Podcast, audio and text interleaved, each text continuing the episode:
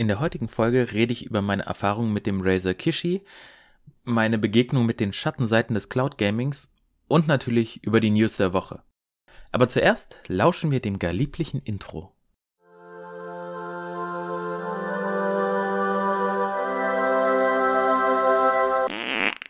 Cloud-Gedöns. Hallo liebe Leute und herzlich willkommen zur dritten Ausgabe von Cloud Gedöns. Ich bin Philipp und ich bin gerade tierisch genervt. Die Straße vor meiner Wohnung ist so unglaublich laut. Ich habe keine Ahnung, was die da unten machen. Ich hoffe, man hört es nicht zu so sehr auf der Aufnahme. Äh, aber leiser als jetzt kriege ich es nicht. Da müssen wir jetzt gemeinsam durch. Kriegen wir hin. Ja, dann wollen wir uns gar nicht lange mit Vorgeplänkel aufhalten, sondern ich erzähle euch direkt mal, was ich so die letzte Woche über gespielt habe. Und zwar habe ich mir, wie letzte Woche schon angekündigt, äh, den Razer Kishi bestellt und habe den jetzt ausgiebig getestet. Also ich habe die ganze Woche eigentlich ausschließlich über mein Handy gespielt. Ähm, zu dem Controller selbst kommen wir dann nachher im Hauptthema dazu. Und ich habe mich so ein bisschen durch die Stadia Pro Spiele durchgetestet. Also so Grid, SteamWorld Dig 2, Panzer Dragoon und ähm, Assassin's Creed Odyssey habe ich doch jetzt noch mal ein bisschen gespielt, weil ich äh, wissen wollte, wie das sich so am Handy steuert anständig. Mm. Little Nightmares und Superhot habe ich noch nicht angefangen, auch wenn ich mich da ganz besonders drauf gefreut habe an Pro-Spielen, aber die hebe ich mir auf, wenn ich mal ein bisschen mehr Zeit habe und ich glaube, die will ich auch auf dem großen Fernseher spielen und nicht unbedingt am Handy. Deswegen liegen die noch auf Halde bei mir. Ja, und ansonsten habe ich äh, ein paar alte SNES-Spiele, also eigentlich vor allem Super Mario World und äh, Donkey Kong Country 2 über meinen SNES-Emulator, auch um den Controller zu testen, am Handy gespielt. Und beim Spielen über Stadia, also beim Stream, lief das an meinem Handy selbst nicht ganz so flüssig wie beim Spielen über Chromecast oder über meinen Laptop. Ähm, die hängen allerdings auch beide äh, per Kabel am Internet. Das kann das Handy natürlich nicht. Das ist über 5 GHz WLAN verbunden und da hatte ich dann ab und an ein paar Frameskips, was aber wirklich selten auftrat und deswegen alles in allem immer noch sehr gut spielbar war und und ich finde es nach wie vor einfach mega beeindruckend, solche Spiele dann auf meinem Telefon zu sehen und spielen zu können. Und aufgrund dessen, dass die Bildschirme so groß und auch so gut sind von modernen Smartphones, kommt das dem, wie man sich, wie, beziehungsweise wie ich mir ein Handheld ideal ge immer gewünscht habe, kommt das dem jetzt schon sehr nah. Vorausgesetzt, es läuft alles so, wie es soll. Womit wir bei so ein paar Einschränkungen vom Cloud Gaming sind, die ich diese Woche zum ersten Mal äh, erlebt habe und die halt auch hart nervig sind, wenn sie einen dann mal treffen. Ähm, und dabei soll es jetzt nicht darum gehen, dass es zwar geil ist, dass das Telefon jetzt als Handheld fungieren kann, gerade mit so einem Handheld-Controller, ähm, aber halt nicht wirklich portabel ist, weil man nicht über, zum einen nicht über mobile Daten spielen kann bei den meisten Anbietern äh, zum anderen, selbst wenn es der Anbieter erlaubt ist, in Deutschland einfach in der Praxis so gut wie nie möglich ist, weil kaum jemand bezahlt einen unlimitierten Datentarif und hat dann auch noch irgendwo in Deutschland genug Empfang, um unterwegs in der Bahn oder so wirklich ein Spiel streamen zu können. Das geht einfach nicht. Da ist eine Switch deutlich, deutlich überlegen, weil sie halt offline funktioniert. Äh, was mich aber jetzt diese Woche halt hart genervt hat, ist, es lief zwar beim Stream meistens gut, beziehungsweise sogar sehr gut, aber es gab halt einen Tag, da wollte mein Internet einfach nicht. Es hat gezuckelt und geruckelt wie scheiße, es ging halt gar nichts. Ich habe ungefähr gefühlt zwei Frames pro Minute gehabt. Die Spiele sind immer wieder abgebrochen. Und ja, konnte ich dann halt auch nichts machen. Konnte ich nicht zocken. Was mir jetzt halt äh, in mehr als einem halben Jahr, in dem ich sehr viel über Streamingdienste spiele, zum ersten Mal passiert ist. Aber wenn es einem dann passiert, ist das hart nervig, weil es, es ist im Grunde wie ein Stromausfall beim, äh, beim lokalen Spielen. Du kannst machen, was du willst. Es geht dann halt nicht, bis sich das irgendwo wieder eingerenkt hat und das wieder von alleine läuft. Ähm, und ja, wer jetzt viel Multiplayer spielt, der hätte wahrscheinlich in dem Fall wie bei mir sowieso das Problem gehabt, dass es nicht ordentlich läuft. Aber wenn man Singleplayer-Spiele spielt, vor allem, dann ist es halt ein Punkt, das nervt tierisch, wenn alles geht, du startest dein Spiel, fängst an zu spielen und auf einmal sagt dein Internet, nö, heute nicht. Aber gut, also die Einschränkung, dass man von gutem Internet abhängig ist, das äh, kann man natürlich wissen. Und es ist jetzt halt auch wirklich das erste Mal in mehr als einem halben Jahr passiert. Insofern nervig, aber verschmerzbar.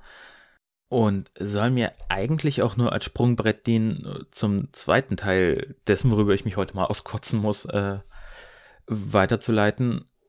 Und zwar hat das mit GeForce Now zu tun und nicht mit Cloud Gaming generell und da dann spezifisch mit der Benutzung am Handy.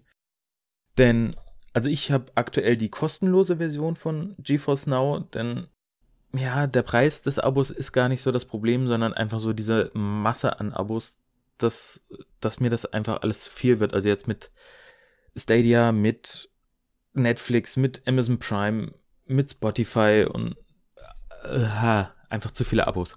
Und ich habe halt einfach auch nicht genug PC-Spiele, um jetzt zu rechtfertigen, noch einen Dienst zu abonnieren, wo ich noch mal monatlich Geld für ausgeben muss. Ähm, und das bedeutet halt, dass die Warteschlangen für mich jetzt gerade seit der letzten Woche, wo wieder neue zahlende Abonnenten akzeptiert werden von Nvidia, äh, stark gestiegen sind. Und vorher war es so, das war für die paar Spiele, die ich hatte, und die sind vor allem sowieso zum Nebenbeispielen gewesen und mal zum Antesten, völlig okay gewesen. Man hat halt mal zehn Minuten gewartet. Jetzt ist es allerdings so, dass ich die ganze Woche über auch immer wieder antesten wollte mit dem Kishi, wie GeForce Now äh, übers Handy dann läuft. Allerdings hatte ich jedes Mal Wartezeiten von mehreren Stunden. Ähm, sowohl bei Arc Survival Evolved, was ich versucht habe anzutesten, Destiny 2 und Brawlhalla habe ich versucht zu starten. Und ja, ich habe es so eigentlich nie geschafft, über diese Warteschlange hinauszukommen, weil ich spätestens nach einer, anderthalb Stunden keine Zeit mehr hatte und dann halt ausgeschaltet habe, nachdem das nebenbei äh, lief, die Warteschlange. Mm, und damit ist für mich die kostenlose Version aktuell nicht wirklich mehr nutzbar. Wo man jetzt auch sagen können, ja, dann muss es halt abonnieren, was prinzipiell ja richtig ist, aber wenn man ein kostenloses, äh, kostenlose Variante anbietet, dann wäre es halt schön, wenn diese Einschränkungen nicht so krass sind, dass es effektiv gar nicht wirklich nutzbar ist. Das kann jetzt aber natürlich auch äh, daran liegen, dass jetzt die Woche neu wieder pro Abonnenten angenommen wurden und die Server noch nachgerüstet werden müssen und sich das wieder einrenkt in den nächsten Wochen. Weil vorher war es ja auch völlig okay, diese Einschränkungen, die man hatte. Deswegen will ich darauf jetzt auch gar nicht weiter rumhacken, sondern das eigentliche, was mich hart genervt hat, war, bei einem Spiel habe ich es geschafft oder beziehungsweise auch einfach mal durchgehalten, diese Warteschlange zu überstehen, weil ich es halt eigentlich antesten wollte. Und das war Brawlhalla, bei dem ich das geschafft hatte. Und mh, mm, nach der Warteschlange wurde ich dann halt aufgefordert, mich bei Steam neu einzuloggen. Äh, was halt insofern ein bisschen blöd war, dass ich zum einen eigentlich dachte, dass das äh, gespeichert wäre noch. Äh, aber das eigentliche Problem ist, dass ich einen Passwortmanager benutze und deswegen das Passwort für meinen Steam-Account nicht im Kopf habe. Ich also aus dem Bildschirm raus musste, den Passwortmanager öffnen und das Passwort kopiert habe. Bin dann wieder zurück äh, zum Steam-Login gegangen über GeForce und er hat mich aber schon aus dem Spiel geworfen, weil ich den Bildschirm verlassen habe und musste neu in die Warteschlange. Das hat dann wieder eine, über eine Stunde gedauert, bis die Warteschlange durch war. Und da habe ich dann festgestellt, ich kann mein Passwort nicht wie am PC per Copy und Paste einfügen, sondern ich muss es wirklich selber eintippen. Ja, jetzt hatte ich mir das aber halt nirgends hingeschrieben, sondern ich habe es einfach nur kopiert.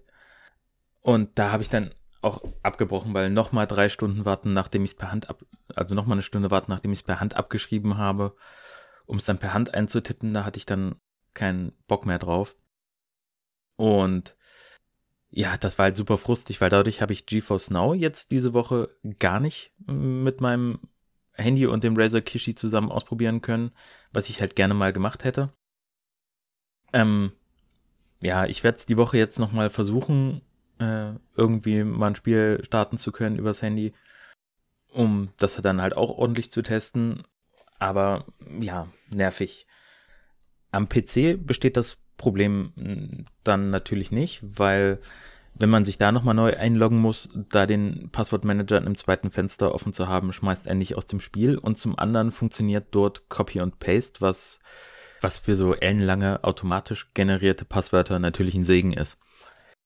Deswegen würde ich aktuell äh, eher dazu raten, die kostenlose Version von GeForce Now als Testversion zu begreifen.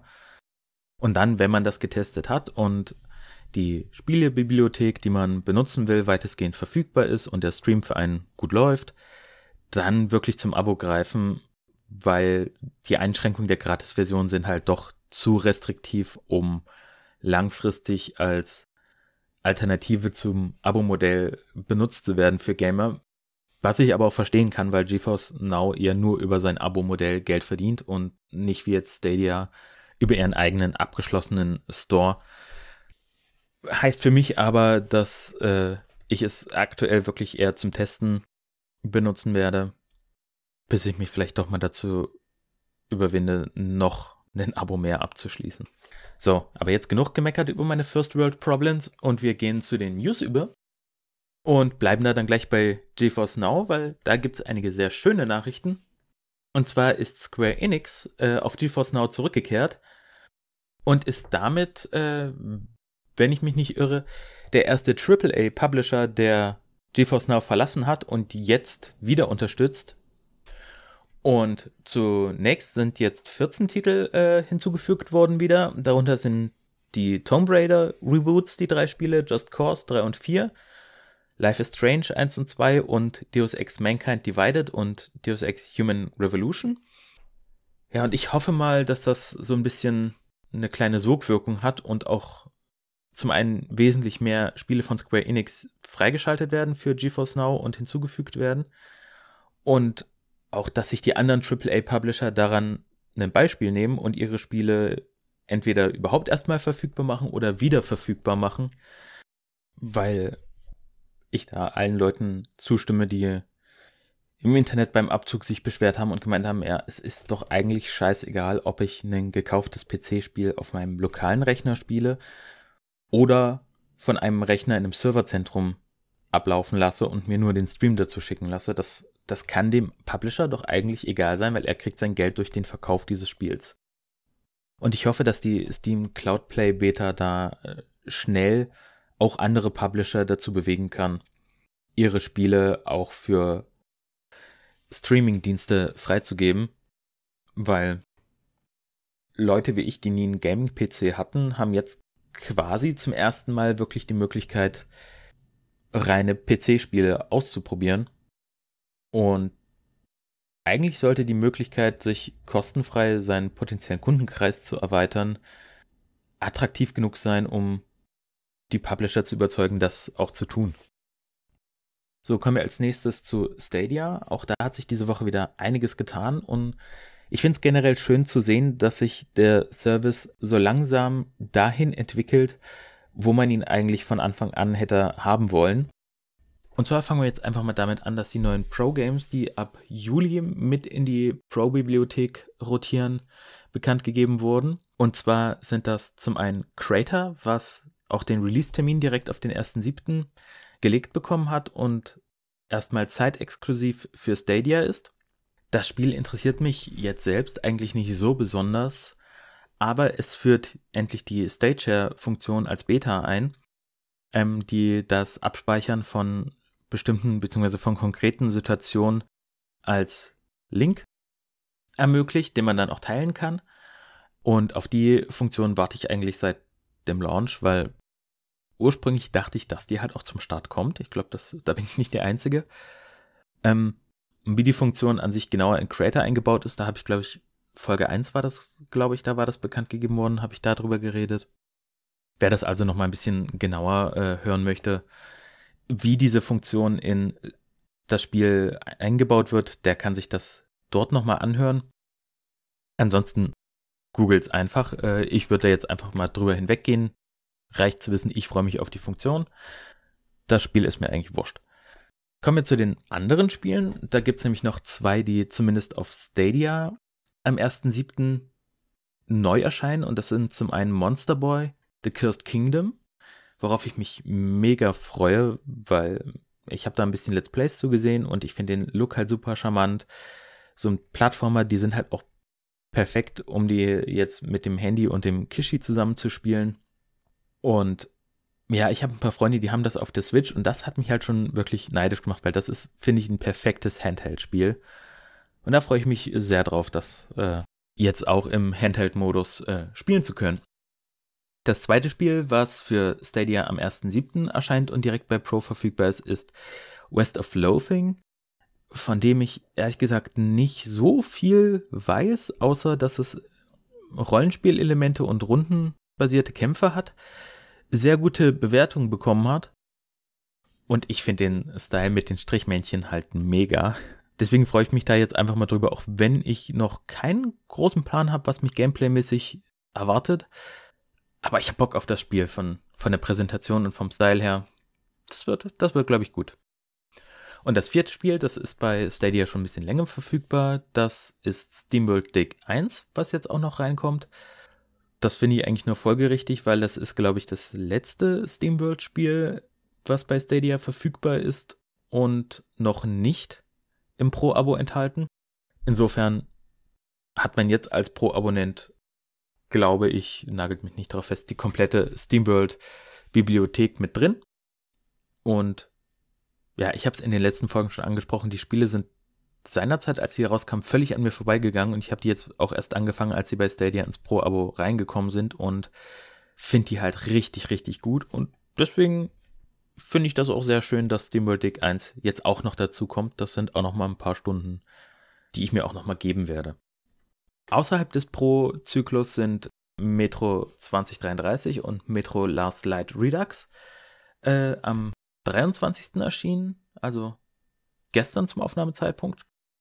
Und damit ist die Metro-Trilogie jetzt komplett bei Stadia und die Spiele kosten jeweils 20 Euro, was bedeutet, dass sie genauso viel kosten wie die aktu aktuell die Steam-Fassung. Was, ja, finde ich eigentlich auch ganz nice weil das bei Ports von so älteren Spielen zwar eigentlich immer wünschenswert ist, aber jetzt ja nicht unbedingt die Norm. Deswegen hatte ich eigentlich erwartet, dass die Spiele erstmal bei 40 oder 30 Euro starten und erst im Laufe der Zeit äh, auf das Preisniveau sinken, das sie bei den anderen Plattformen jetzt schon haben. Insofern ist das ja eigentlich schon mal ganz geil. Mm, die zweite äh, wobei, bevor wir zur letzten großen Ankündigung von Stadia kommen, machen wir noch die beiden kleineren. Äh, und zwar ist Cyberpunk 2077, das haben ja, glaube ich, mittlerweile alle mitbekommen, nochmal verschoben worden. Für Konsolen und PC kommt das jetzt offiziell, also kommt es jetzt angekündigt am 19.11. raus. Die Stadia-Veröffentlichung steht offiziell noch bei einer Ankündigung für Ende 2020. Das bedeutet, dass die Releases Stand jetzt an, näher aneinander gerückt sind von Konsolen und PC-Fassung und Stadia. Allerdings könnte ich mir auch vorstellen, so oft wie das jetzt immer in kleinen Schritten verschoben wurde, weil doch noch nicht alles funktioniert hat, dass der Stadia-Fassung auch nochmal eine Verschiebung auf Anfang 2021 bevorsteht. Ich hoffe es nicht, aber es würde mich jetzt nicht überraschen, wenn die Stadia-Fassung dann dementsprechend doch erst Anfang nächsten Jahres fertig wird, wenn die Konsolen- und PC-Fassung auch schon anscheinend doch immer länger brauchen, immer noch ein Stück länger brauchen, als man das ursprünglich angepeilt hatte. Ein anderes Spiel, was nicht zeitgleich mit dem PC und Konsolen erscheinen wird, äh, hat EA jetzt bekannt gegeben, wird FIFA 21 sein, denn dafür steht der Release-Termin für die Konsolen jetzt für den 9.10. Und für Stadia ist offiziell noch die Angabe später dieses Jahr. Das kann sich natürlich noch ändern. Eventuell schaffen sie es doch noch rechtzeitig, aber das deutet erstmal darauf hin, dass die Stadia-Fassung etwas später herauskommen wird als die Konsolen- und PC-Version. Finde ich persönlich jetzt nicht besonders schlimm. Also FIFA spiele ich eigentlich seit vielen Jahren nur noch als Couch-Multiplayer mit Freunden und, und da braucht man jetzt nicht unbedingt sofort die aktuellste Version. Weil so viel ändert sich da ja pro Jahr sowieso nicht dran. Und trotzdem wird die Stadia-Fassung, wenn sie dann irgendwann im Sale ein bisschen günstiger wird, das erste FIFA sein, was ich mir seit vielen Jahren mal wiederhole äh, als Update, weil es ist halt zum Spielen mit Freunden einfacher mitzubringen, als jedes Mal meine PS4 einpacken zu müssen und zu einem Kumpel mitzuschleppen. Da ist äh, über einen Streaming-Anbieter es doch wesentlich bequemer, wenn man dann im Zweifel einfach den Laptop der Person, die dort eh wohnt, an Fernseher anklemmt und fertig ist. Äh, ich hoffe ansonsten noch, dass das für alle, die vor allem online spielen wollen, das Spiel auch wie viele andere Titel, die EA jetzt auf ihrer, finde ich, extrem langweiligen EA Play Live äh, angekündigt haben, Crossplay sein wird. Und zwar über alle Plattformen hinweg. Weil das, finde ich, ist ein Trend, den finde ich gut. Das dürfen gerne in Zukunft alle so handhaben. Dann kann man sich einfach aussuchen, was man für eine Plattform gerne nutzen möchte, für was man das Geld hat, was einem gefällt. Und man muss nicht im Freundeskreis immer herumschauen, welche Konsolen sind da jetzt angesagt, seid ihr alles PC-Spieler oder bla. Das ist nervig und ich finde einfach nicht mehr zeitgemäß. Man sollte den Spielern und Spielerinnen einfach zugestehen, auf ihrer bevorzugten Plattform gegen und mit all ihren Freunden zu spielen, völlig egal, welche Plattform sie für das Spiel benutzen, weil ich mir ehrlich gesagt auch nicht vorstellen kann, dass das heutzutage für gerade für die AAA-Entwickler so eine große Hürde ist, sowas zu implementieren. Allerdings habe ich von sowas auch überhaupt keine Ahnung. Vielleicht ist das super schwierig und deswegen äh, kommt das erst jetzt und nicht, weil die Plattformen keinen Bock drauf hatten, äh, das als Feature zu erlauben. äh, ja, dann kommen wir zum Abschluss von Stadia-Nachrichten noch zur letzten wirklich großen Nachricht. Und zwar hat Stadia die nächste Stadia Connect angekündigt. Und die wird am 14. Juli stattfinden. Ähm, ich hoffe persönlich, dass vor allem Spiele angekündigt werden, von denen bisher jetzt noch keine Stadia-Version bestätigt sind.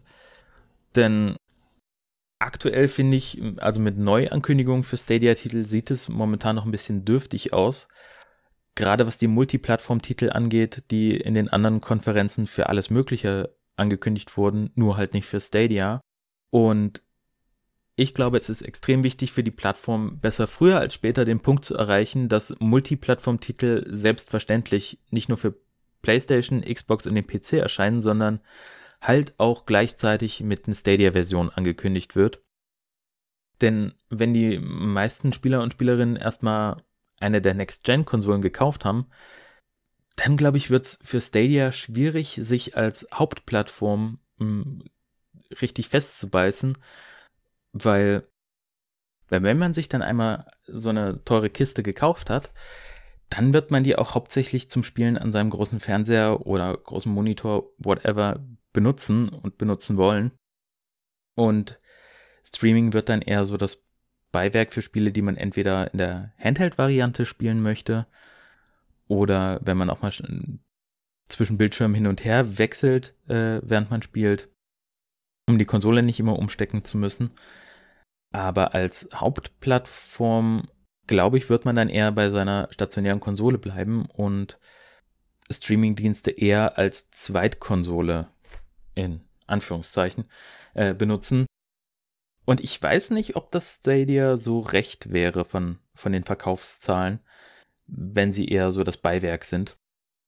Außer sie gehen einen ähnlichen Weg wie Nintendo und machen vorrangig ihren eigenen Kram mit eigenen IPs und Spielen, äh, um sich da ein bisschen äh, von zu lösen, was die großen Player im Multiplattform-Bereich so abziehen. Mal schauen.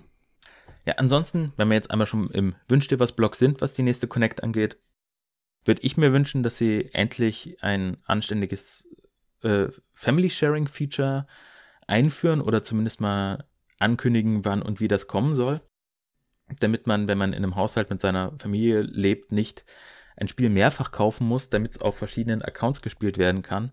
Das kann ja von mir aus auch gerne so eingeschränkt sein, dass man äh, das Spiel nur einmal gleichzeitig laufen lassen kann. Aber das wär, wäre halt zum Beispiel ein Feature, das hätte ich schon viel eher erwartet, also eigentlich schon zum Launch. weil ich finde, es gehört mittlerweile zum guten Ton, da irgendwie ein Modell anzubieten.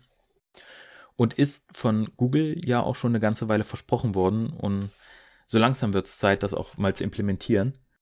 Ähm, ein zweites Feature, was ich mir wünschen würde, beziehungsweise ein zweites Angebot wäre ein Jahresangebot für Stadia Pro, ähnlich wie das PlayStation Plus oder Games with Gold oder aber auch PlayStation Now machen, wo man quasi das Abo für ein ganzes Jahr kauft und dafür kriegt man dann Rabatt. Und das muss von mir aus gar nicht unbedingt so stark reduziert sein wie bei den anderen Angeboten, dass es von 10 Euro im Monat auf 5 Euro im Monat runtergeht. Äh, ich würde es auch hm, zum bisschen höheren Preis äh, nehmen, aber beispielsweise eine Reduzierung auf 80 oder 90 Euro statt 120 pro Jahr. Und ich glaube, dass so ein Angebot auch helfen könnte, mehr Leute langfristig zu Dauerabonnenten zu machen. Vor allem, wenn sie jetzt den Weg mit ihrem Pro-Abo weitergehen, dass die Bibliothek eher permanent wächst, als dass Spiele häufig herausrotieren, wie das bei PlayStation Plus oder Games with Gold ist, und sich damit über kurz oder lang dann eher ein Vergleich mit PlayStation Now oder auch mit xCloud, bin auch jetzt von der Bibliothek her noch im sehr kleinen Maßstab, aber über die Zeit äh, ergeben könnte, dann ist das natürlich ein Punkt, wo, wo guck mal drauf. PlayStation Now kostet 5 Euro im Monat, hat eine riesige Bibliothek, dafür ist die Streaming-Technologie nicht so stark wie bei Stadia. Aber man hat dann natürlich den Preisvergleich 60 oder 120 Euro im Jahr. Und der Unterschied ist halt dann doch deutlich. Und bei xCloud muss man dann gucken, äh, wie viel das dann kosten wird, wenn das vermutlich irgendwann Ende diesen Jahres äh, erscheinen wird. Aber auch da kann es, also finde ich, macht es aus Sicht von Stadia Sinn, quasi im Vorlauf, bevor es erscheinen kann, mit einem Kampfpreis Leute dazu zu bewegen, ein ganzes Jahr sich an Stadia-Abo zu, zu binden, um dann zu verhindern, dass, wenn xCloud erscheint und das Angebot vielleicht sehr gut ist, dass Leute dann ihr Stadia-Abo kündigen und das xCloud-Abo kaufen, sondern man sich dann sagt, ja, ich habe jetzt das Jahresabo Stadia, das läuft jetzt halt.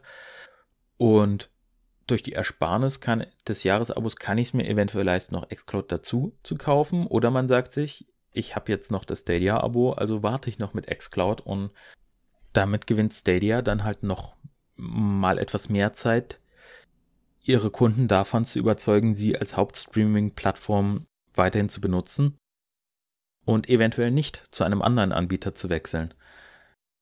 Außerdem wäre es für mich jetzt einfach mal billiger. Sagen wir es ganz einfach, wie es ist. Denn jetzt, wenn ich das immer halten möchte, aktuell lasse ich es immer mal ein paar Tage zwischenliegen, wenn ich weiß, es läuft aus und ich habe gerade ein paar Tage wenig Zeit zu zocken, ist okay. Aber im Großen und Ganzen bezahle ich jetzt 120 Euro im Jahr, um mein Stadia Pro Abo zu haben und wenn ich weniger dafür zahlen müsste, fände ich das gar nicht so dumm. Auch weil ich, äh, wenn ich einen jährlichen Preis bezahle, es irgendwie einfacher finde, sich auf mehr Abos einzulassen, als jetzt jeden Monat so und so viel abzuzahlen, sondern wenn ich mir sage, ja, bezahle ich im Januar, was weiß ich, 60 Euro dafür und dann im März bezahle ich 60, 70 Euro noch für das andere Abo, ähm, das ist für mich jetzt rein verkaufspsychologisch einfach einfacher, sich darauf einzulassen, dann mehrere Abos und mehrere Dienste zu nutzen, als zu wissen, jeden Monat geht Betrag X von meinem Konto ab. Und das sind dann so viele Dienste, dass da halt jeden Monat doch ein beachtlicher Batzen Geld weggeht. Und man sich dann halt auch einfach, wenn die Preise zwar fair sind, beziehungsweise ich mich, wenn die Pre obwohl die Preise fair sind, lieber darauf beschränke, einen gewissen kleinen Pool an Abo-Diensten mich dafür zu entscheiden und im Zweifel hin und her zu wechseln. Sodass man zumindest bei mir persönlich, glaube ich, mehr Geld holen kann über so Jahresabos, als wenn ich dann mich jeden Monat neu entscheide, welchen Dienst brauche ich gerade.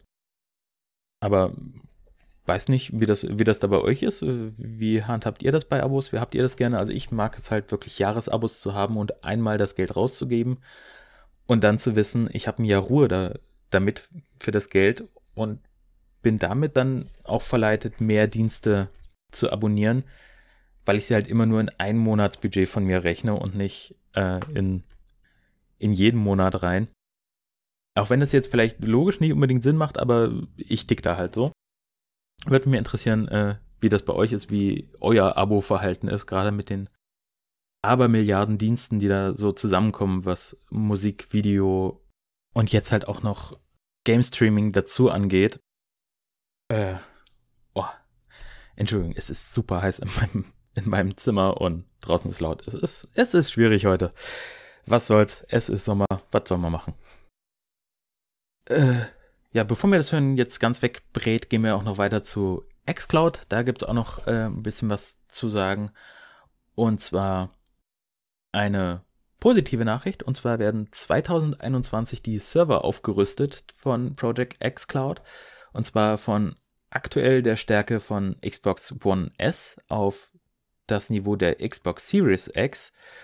Ähm, also von Current Gen auf Next Gen Niveau. Und es war bekannt, dass das passieren würde. Die Frage war halt nur wann. Und es ist sehr schön zu sehen, dass Microsoft hier recht schnell nachrüstet und nicht erst auf darauf zielt, ihre Xbox Series X äh, zu verkaufen und die, den Streaming-Dienst noch auf Current Gen bzw. dann Last Gen Niveau zu halten, sondern halt auch relativ schnell ihren Streaming-Dienst Next Gen fähig machen wollen, was den Druck auf ihre Mitbewerber, gerade PlayStation Now und Stadia, glaube ich, ordentlich nochmal erhöht, da auch stark nachzulegen. Also PlayStation Now hat seine Überarbeitung ja sowieso nötig. Das wäre gut, wenn die mit der PS5 auch recht schnell kommt, um den Dienst ähm, von einem Game Pass-mäßigen, ich downloade mir die meisten Spiele und spiele sie lokal, auf Streaming ist auch eine völlig legitime Option, das ausschließlich über Streaming zu machen, äh, abzugraden.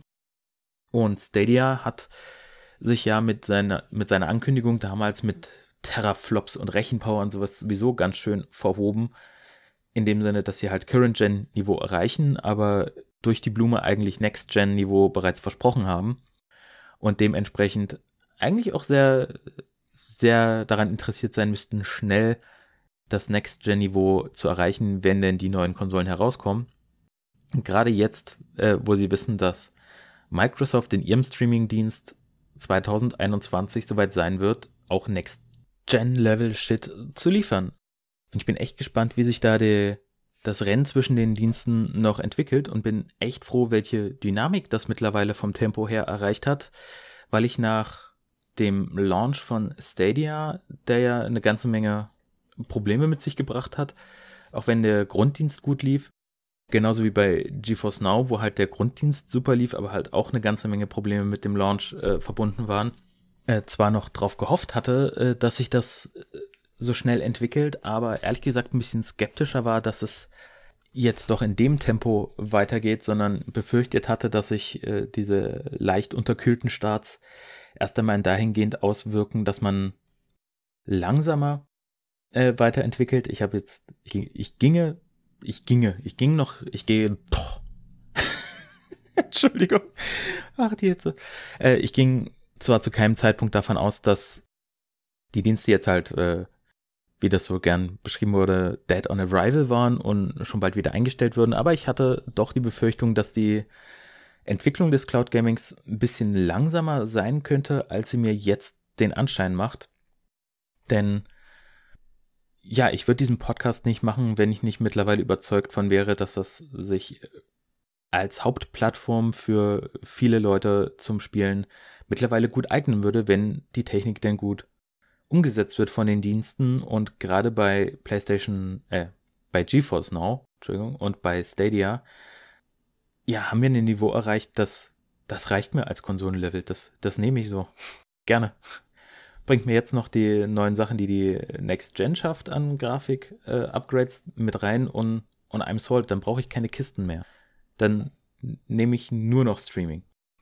Und die zweite News, die xCloud betrifft, ist, dass Microsoft seinen Livestreaming-Dienst Mixer zum 22.07. endgültig einstellt, äh, was sie jetzt relativ kurzfristig und überraschend angekündigt haben, einfach weil sie die Nutzerzahlen nicht erreichen, die sie sich erhofft haben und brauchen und sich stattdessen mit Facebook Gaming äh, zusammentun als Livestreaming-Plattform, äh, da die eine höhere Nutzerbasis hat, was insofern witzig ist. Also ich, ich wusste von Mixer und ich wusste auch, dass die relativ wenig Zuschauer haben, aber ich wusste nicht, dass eine Plattform namens Facebook Gaming als Livestreaming-Plattform existiert, nie gehört vorher. Und dass die dann auch noch mehr Nutzer hat als Mixer, okay. Äh, good to know. Und Microsoft hat sich da jetzt dazu entschieden, mit Facebook Gaming äh, zusammenzuarbeiten und auch xCloud in Facebook Gaming mit zu integrieren, wie das Stadia zum Beispiel bei YouTube äh, vorhat in einem ähnlichen Level. Ähm, und zwar, dass man zum Beispiel durch das Anklicken von Links direkt Spiele starten kann und mit Streamern in ihre Spiele joinen kann, interagieren, äh, etc. So ein Kram.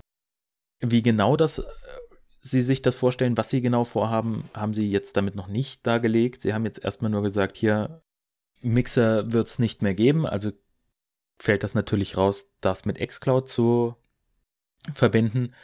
Und äh, dass Microsoft jetzt halt mit Facebook diese Kooperation eingeht, was insofern Sinn macht, dass Twitch rausfällt, weil Amazon ja selbst an ihrem Streamingdienst Project Tempo werkelt, wie auch immer der später aussehen wird. Und YouTube, dadurch, dass es Google gehört, ja auch rausfällt als Kooperationspartner. Also nimmt man dann halt die dritte Plattform, die existiert, wenn die eigene vierte Plattform zu klein ist und auch keine Wachstumsraten in dem Maße verspricht, dass sie sinnvoll wäre, um diese Features zu nutzen.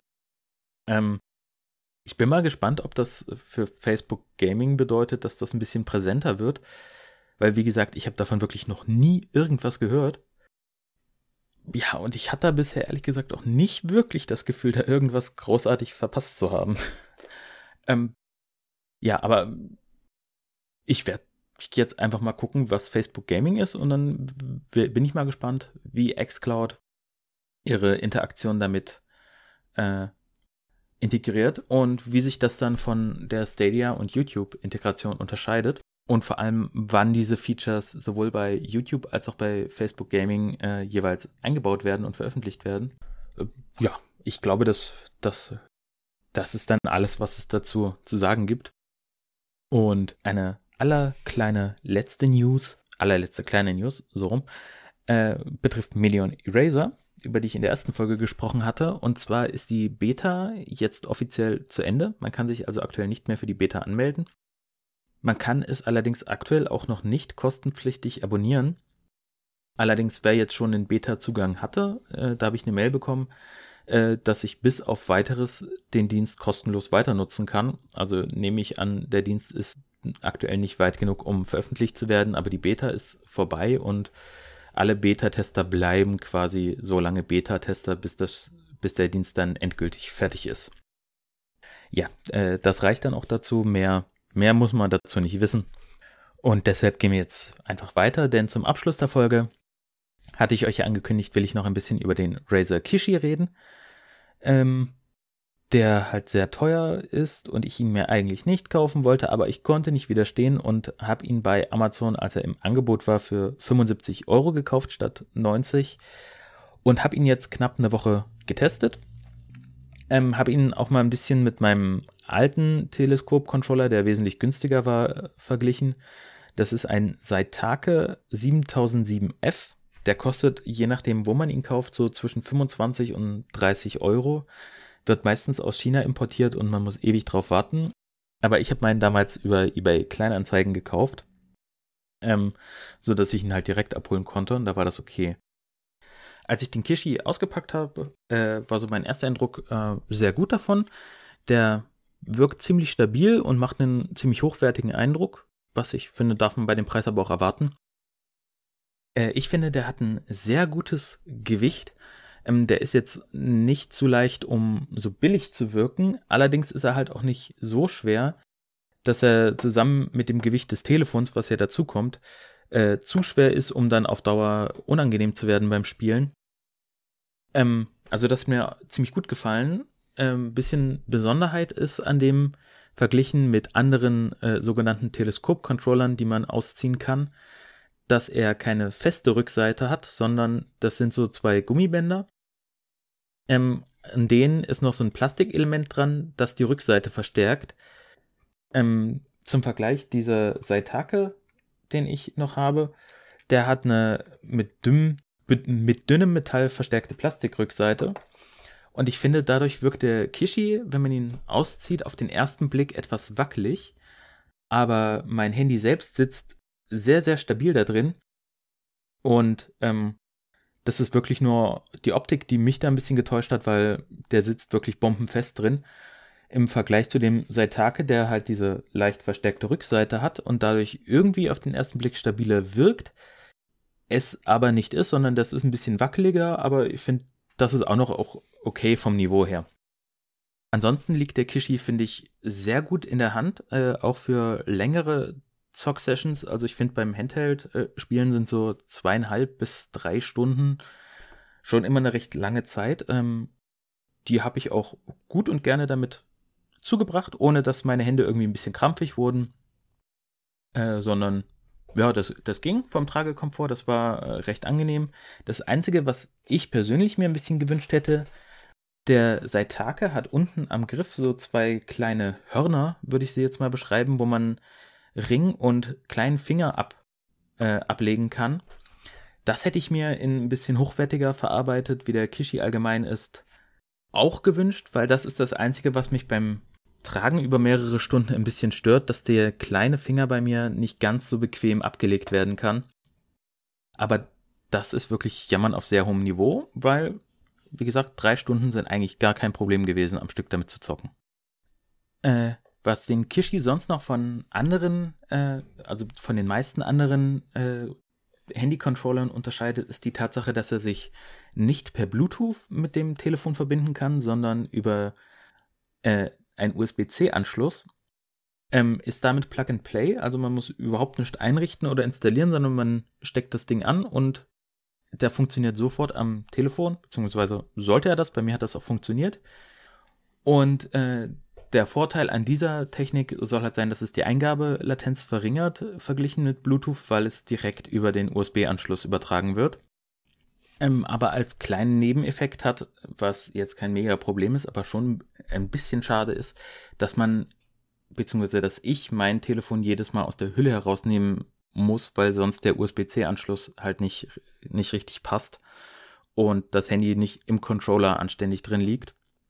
Ähm, ich habe nur so eine Silikonhülle, da ist es jetzt nicht so, so wild, aber einen kleinen Ticken geiler wäre es gewesen, wenn man die einfach drum lassen kann. Aber sei es drum. Jetzt nicht. Nicht das große Problem. Dann ist eine Besonderheit, die ich zumindest bei Teleskop-Controllern äh, noch nicht so oft gesehen habe, beziehungsweise, nee, ich kann mich eigentlich gar nicht dran erinnern. Äh, und zwar hat der Razer Kishi echte L2 und R2 Trigger und nicht Buttons, wie hier zum Beispiel mein Saitake äh, oder aber auch die Joy-Cons vom, von der Nintendo Switch, die keine Trigger haben, sondern auch nur einen zweiten Knopf hinter den L1 und R1 Buttons. Und das hat sich jetzt bei den Spielen, die ich getestet habe, ganz besonders bei Grid, also beim Rennspielen, äh, bemerkbar gemacht, weil man jetzt auch wieder dosiert, damit auch dosiert Gas geben kann und bremsen kann, anstatt entweder Vollpulle Gas oder Vollbremsung, was äh, was Rennspiele, finde ich, äh, ansonsten halt unspielbar macht, weil die halt nicht darauf designt sind, ohne Trigger äh, das Gas und die Bremse zu dosieren. Ansonsten ist das Layout äh, des Kishis eigentlich eins zu eins wie bei Xbox-Controller. Das heißt, man hat einen Start, einen Select-Button, man hat einen Home-Button. Man hat die asymmetrischen Sticks, die auch gleichzeitig als L3 und R3-Buttons funktionieren können ein Steuerkreuz, seine Standardtasten. Ja, also man findet sich eigentlich, wer schon mal einen Controller in der Hand gehabt hat, findet sich darauf auch sofort zurecht, weil man ihn benutzen kann, wie halt jeden anderen Controller auch von seiner Tastenanzahl her und Belegung her. Ähm, und die Verarbeitung der Buttons ist, finde ich, durchweg gut. Wenn auch, also für mich schwierig zu beschreiben, fühlen sie sich etwas weicher äh, zu drücken an, als das jetzt bei äh, meinem Stadia und bei meinem DualShock 4 Controller ist. Ähm, immer noch auf sehr ho hohem Niveau, aber ich finde sie in, damit einen ganz kleinen Ticken schwächer als äh, die meiner herkömmlichen Controller, was aber durchaus äh, auch einfach eine Geschmacksfrage sein könnte. Ähm, richtig, richtig gut geworden, finde ich, sind die Sticks. Die sind etwas kleiner als bei äh, den äh, herkömmlichen Controllern, fühlen sich aber von der Bedienbarkeit und dem, dem Niveau, wie präzise man damit zielen kann und äh, sich bewegen kann, durchaus auf demselben Level an.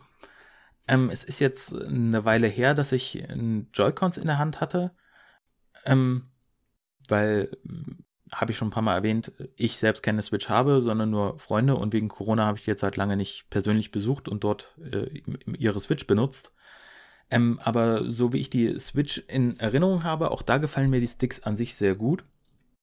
Aber die Sticks des Kishis verglichen mit meiner Erinnerung an die Joy-Cons sind immer noch äh, ein Stückchen besser und halt durchaus auf dem Niveau äh, meiner herkömmlichen Controller, die ich zum Spielen am Fernseher benutze. Und dagegen fallen die Sticks meines, äh, seit, meines günstigen Seitakes äh, doch deutlich ab. Ähm, die, ja, also die, die wirken verglichen damit schon sehr billig.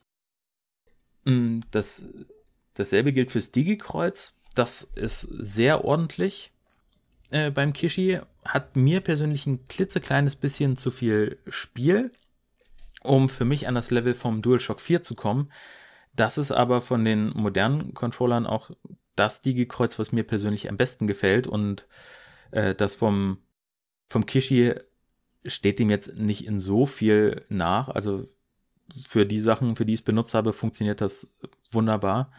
Wie das jetzt für so äh, Hardcore-Retro-Enthusiasten, die sehr viele Plattformer über Emulatoren spielen, äh, weiß ich ehrlich gesagt nicht so ganz, ähm, weil ich darf halt oft höre, dass sie mit modernen Sticks, also mit diesen nur modernen Digi-Kreuzen, die oftmals nicht so gut gelungen finden nicht so präzise, wie das bei klassischen alten Controllern waren und da dann doch eher 8-Bit-DO-Controller sind das, glaube ich, äh, die sich sehr am Super Nintendo-Design äh, orientieren, die da verkauft werden und noch von anderen Herstellern dann eher die bevorzugen.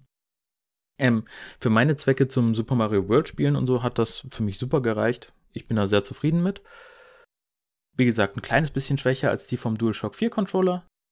Den wo ich das Digi-Kreuz halt mit am, am besten gelungen finde von modernen Controllern, aber immer noch auf einem sehr hohen Niveau, das für mich zum Spielen völlig ausreicht. Ähm, das einzige größere Manko, was ich an diesem Controller auszusetzen habe, sind bei den Triggern von L und R2 ähm, die Federn. Und zwar quietschen die bei meinem Kishi doch etwas laut bei Benutzung und ich hoffe, dass das nur so ein kleines äh, Luxusproblem ist und dass kein, nicht unbedingt eine Schwachstelle vom Controller ist und dass die, die erste Stelle ist, bei der es dann durch Abnutzungserscheinungen zu Problemen kommt und der, die Trigger eventuell stecken bleiben oder nicht mehr richtig funktionieren. Aber das, das muss die Zeit zeigen. Aktuell ist es so, es quietscht ein bisschen, das ist ein bisschen störend, das hätte gerne hochwertiger sein können. Aber äh, ist Stand jetzt auch nicht unbedingt ein sehr großes Problem und mit der Zeit beim Spielen habe ich das dann einfach ausgeblendet und nicht mehr großartig wahrgenommen.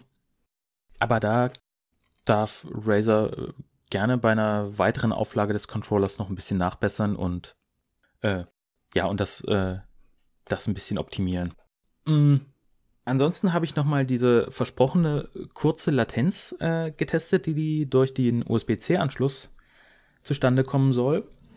Und ja, was soll ich sagen? Also es funktioniert richtig gut. Ähm, beim Stream hat es sich die meiste Zeit angefühlt wie das lokale Spielen, also so wie ich das über den Chromecast äh, und auch über den PC bei Stadia und so erfahre, das war auf demselben Level beim Spielen übers Handy. Ausgenommen dem Tag mit den Internetschwächen, den ich, über den ich mich am Anfang so aufgeregt hatte. Ähm, beim Saitake den habe ich mal dagegen gehalten. Der funktioniert über Bluetooth. Das hat sich deutlich äh, langsamer angefühlt. Äh, da war eine deutliche Verzögerung gegenüber dem Kishi wahrzunehmen. Da weiß ich aber ehrlich gesagt nicht, ob es direkt am Bluetooth lag oder an der Verarbeitung des Controllers, dass der, ja, der kostet halt auch nur ein Drittel, ähm, dass der da einfach ein bisschen schwächer verarbeitet ist und deswegen äh, diese Verzögerung zustande kam. Denn ich habe dann noch meinen DualShock 4 Controller per Bluetooth mit meinem Handy verbunden und ja, da hatte ich von den gefühlten Latenzen wieder dasselbe Niveau, wie ich das auch beim Razer Kishi hatte. Ähm, deshalb kann ich jetzt nicht sagen, ob das am Bluetooth direkt lag, dass es äh, beim Saitake ein bisschen langsamer war oder an der generellen Verarbeitung des Controllers. Die Verbindung über USB-C funktioniert aber auf jeden Fall äh, verdammt ordentlich und es fühlt sich halt wirklich an wie beim Spielen auf einer lokalen Konsole oder einem lokalen Handheld oder halt auch beim Spielen über Streaming-Anbieter unter Idealbedingungen, wo ich persönlich das halt nicht unterscheiden kann von den Latenzen. Ja, also zu was für einem Fazit bringt mich das? Ähm, alles in allem ist der Kishi wirklich ein verdammt guter Handheld-Controller, der allerdings halt mit knapp 90 Euro auch einen sehr saftigen Preis hat, den er aber durchaus wert sein kann, wenn man, wie ich, jemand ist, der das Spielen über diese Handyhalterung, die man an seinen Controller anklemmt, überhaupt nicht leiden kann, weil ich finde das immer sehr unangenehm. Ich kann damit nicht so lange spielen. Insofern habe ich auf so einen Controller halt auch lange gewartet, äh, der in diesem Niveau ausgeführt ist und mit meinem Handy kompatibel ist. Und gerade, dass ich ihn gekauft habe, als er ein paar Euro reduziert war, finde ich, kann man das für den Preis schon machen. Es ist immer noch viel, aber mir persönlich war es das wert. Wenn euch das allerdings nicht so stark stört, so Sachen wie die Claw für Stadia Controller zu benutzen oder halt auch andere Halterungen für äh, für andere Controller zu nehmen, dann muss man sich das hart überlegen, weil das macht dann halt den Unterschied, gibt man 8 bis 15 Euro für so eine Halterung aus und benutzt einen Controller, den man eh hat, oder haut man 90 Öcken dafür weg, dass man dann sein Telefon äh, halt wirklich so in dem Stil, wie das bei einer Switch im Handheld-Modus ist, benutzen kann. Und da sich dieser Controller nur über USB-C verbinden kann, ist er auch für nichts anderes zu gebrauchen. Also es ist jetzt nicht wie bei den Joy-Cons oder dem Jungle Cat, der ja der direkte Vorgänger war, aber nur an bestimmten Telefonen funktionierte, äh, dass man ihn auch äh, über Bluetooth dann mit seinem PC verwenden kann und eventuell noch so als Ersatzcontroller oder als Multiplayer-Controller noch jemandem in die Hand drücken kann für Partyspiele. Das funktioniert mit dem halt nicht, sondern der geht wirklich nur an eurem Handy. Äh, ja, habe ich sonst noch was vergessen? Ach ja, äh, ja, so noch eine Kleinigkeit. Äh, der Kishi selbst hat keinen Akku, sondern bezieht seinen Strom direkt übers Handy und hat deswegen noch einmal einen USB-C-Anschluss, über den er Pass-Through-Charging für das Telefon erlaubt.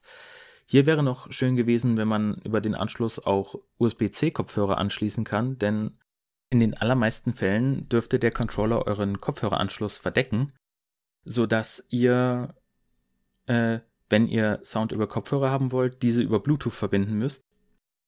Und das ist ein bisschen schade. Also es wäre schön gewesen, wenn, wenn zumindest die Option noch besteht, aber ja, auch das wäre was für eine zweite Version, die man sich wünschen kann. Ist jetzt nicht so mega tragisch, aber halt ein bisschen ärgerlich.